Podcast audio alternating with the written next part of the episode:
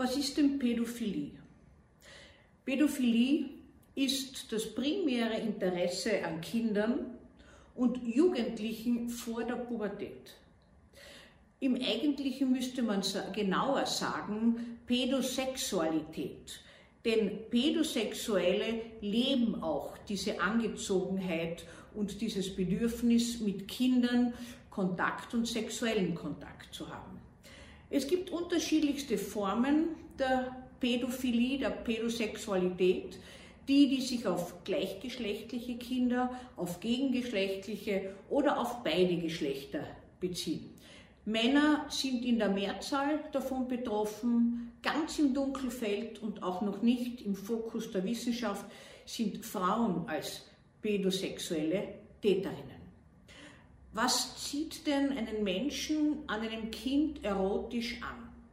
Dazu möchte ich einmal aufklären, dass circa 2% der Männer sich von Kindern im jugendlichen und präpubertären Alter angezogen fühlen.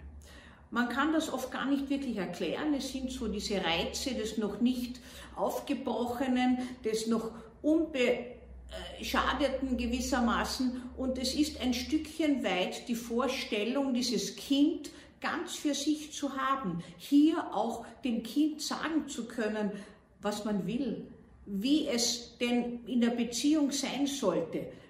Eigentlich ist es eine illusionäre Verkennung, denn Pädophile sagen manchmal, die Kinder sind meine besten Freunde. Ich fühle mich nur wohl mit Kindern. Ich habe mich äh, einfach erotisch angesprochen gefühlt durch das Kind und das Kind hat mich verführt.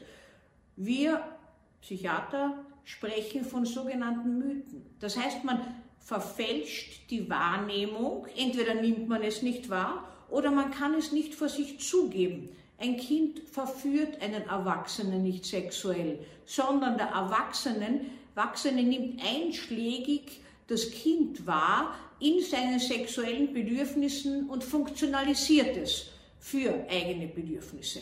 Nun muss man sagen, dass pädosexuelle Menschen eine sehr gute Umgangsform natürlich mit Kindern haben. Man findet sie auch häufig in Berufen, die mit Kindern zu tun haben. Zum Beispiel Pädagogen, Lehrer, Erzieher, aber auch Ärzte, die Kinder behandeln, betreuen.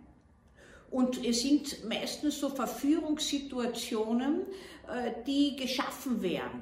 Man versucht das Kind zu ködern mit Angeboten, die es zu Hause nicht bekommt. Man verbringt viel Zeit mit dem Kind, vielleicht mehr Zeit, als die Angehörigen selbst verbringen mit dem Kind. Man verspricht dem Kind etwas und allmählich verführt man es, dass es gewissermaßen an sich selbst oder an einem selbst äh, sexuelle Handlungen vornimmt. Wobei nicht alle Pädosexuellen äh, genitale Kontakte mit Kindern wollen. Also nicht alle wollen Geschlechtsverkehr. Manche sind schon erregt und äh, berührt, wenn sie das Kind streicheln können. In manchen Fällen ist aber die Pädosexualität auch gekoppelt mit sadistischen Anteilen. Das sind die schwersten Formen eigentlich.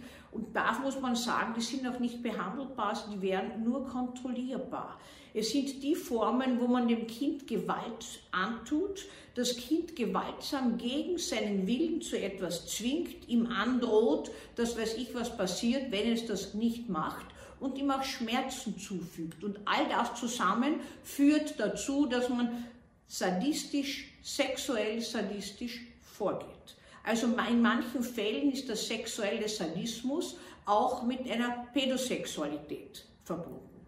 Pädosexualität an sich, die Pädophilie, gehört zu den Störungen der Sexualpräferenz. Das ist ein Begriff, der meint, dass man als Sexualpartner sich Kinder wählt. Die kann man sich entweder ersatzweise nach Enttäuschung mit erwachsenen Partnern wählen. Diese Form der Pädophilie ist ganz gut behandelbar, weil man diese Enttäuschungswut und diese Enttäuschungserfahrungen gut behandeln kann. Die sekundäre Form ist gut behandelbar, während die primäre Form, wenn man primär auf Kinder ausgerichtet ist, schwer behandelbar bis gar nicht behandelbar ist. Immer wieder hören wir davon, dass jemand als pädosexuell sozusagen enttarnt wurde. man hat eine Anzeige erhalten und äh, derjenige ist jetzt äh, im, im Fokus der Medien und äh, wird jetzt vorgeführt gewissermaßen so wie ein Straftäter gleich, der pädosexuell gehandelt hat, obwohl noch die Unschuldsvermutung oft gilt. Nun, wir müssen sagen, dass wenn jemand eine Vorliebe für etwas Verbotenes hat, dann lebt er in Parallelwelten. Eine vordergründige Welt, die kann großartig sein, die kann ganz normal sein. Äh, und eine hintergründige Welt, die weit mehr Raum oft einnimmt im Dunkeln. Die sieht niemand, die weiß niemand. Und je länger etwas geht und je länger etwas unentdeckt bleibt, umso mehr wird der mutig und gewissermaßen auch das Verbotenste kann allmählich zum alltäglich, zur alltäglichen Beschäftigung werden, dass man sich damit abgibt. Und so sehen wir immer öfter, dass Missbrauch erst nach jahrzehntelangem Schweigen von den Opfern berichtet wird. Meist bringt den Fall eine Mutter oder ein Vater ins Rollen und dann sagen viele Jugendliche oder Kinder aus, dass ihnen das auch passiert ist.